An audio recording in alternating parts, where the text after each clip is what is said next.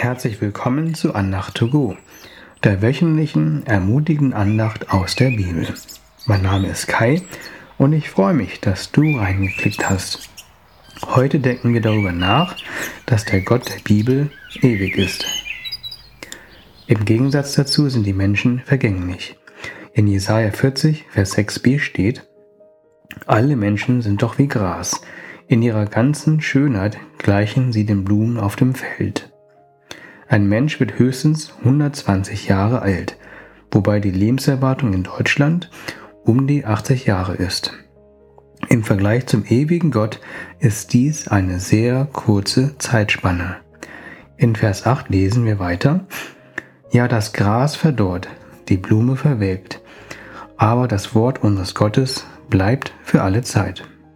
Das betont, wie schnell für Gott unser Leben vorbei ist. Die Bibel dagegen hat ewig Bestand. Das hat Jesus in Matthäus 24, Vers 35 so formuliert. Himmel und Erde werden vergehen, aber meine Worte vergehen nicht. Damit meinte Jesus nicht nur seine gesprochenen Worte, sondern die gesamte Bibel. Dazu zählen dann auch die vielen Versprechen, die wir in dieser finden. Zwei seiner Versprechen sind, dass er immer bei uns ist oder dass er uns neue Kraft gibt, wenn wir auf ihn warten. Im Vergleich zum Himmel und der Erde haben die Bibel und Gott mehr Bestand. Gott, der Schöpfer, unterscheidet sich von der Schöpfung. Nur Gott ist ewig und hat keinen Anfangspunkt, im Gegensatz zu alles anderem. Alles andere wurde von Gott geschaffen. In Jesaja 40, Vers 18 lesen wir: Mit wem wollt ihr Gott vergleichen? Könnt ihr ihm etwas gegenüberstellen, das ihm auch nur ähnelt? Da Gott einzigartig und unvergleichlich in seinem Wesen ewig ist, sind auch seine Kraft und seine Weisheit ewig. Die Ressourcen des Schöpfers sind unerschöpflich. In der neuen evangelistischen Übersetzung steht in Jesaja 40, Vers 28: Jahwe ist ein ewiger Gott, der die ganze weite Erde schuf. Er wird nicht müde, seine Kraft lässt nicht nach und seine Weisheit ist unerschöpflich tief. In Gottes unendlicher Weisheit hat er ein Problem erkannt und dieses bereits gelöst. Wir kommen zuerst zum Problem. Wenn ein Jude sündigte, dann musste er Gott ein Tier opfern, damit seine Sünde vergeben würde.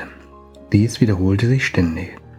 Es gab ein komplexes Regelsystem, wer und wann ein Opfertier Gott bringen musste.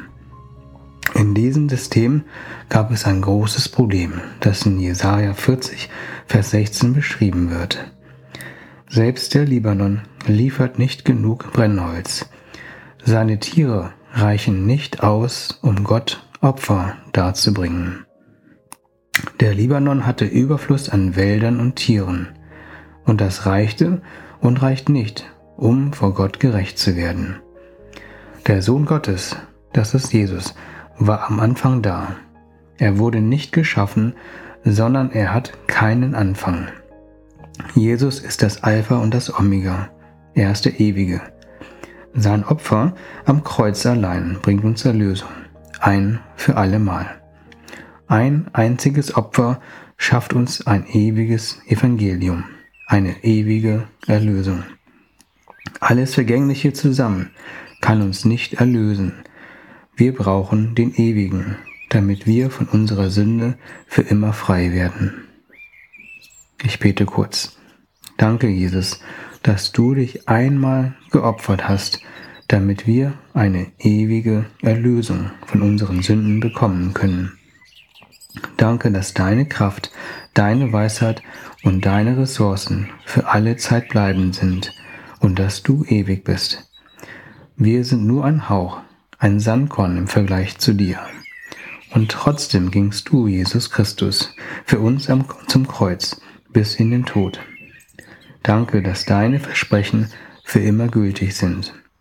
Du hast uns Erlösung und das ewige Leben versprochen, wenn wir deinem Opfer am Kreuz vertrauen. Schenke uns dieses Vertrauen. Amen. Danke, dass du zugehört hast. Ich wünsche dir eine gesegnete Woche mit dem ewigen Gott. Bis zum nächsten Mal und auf Wiederhören. Dein Kai.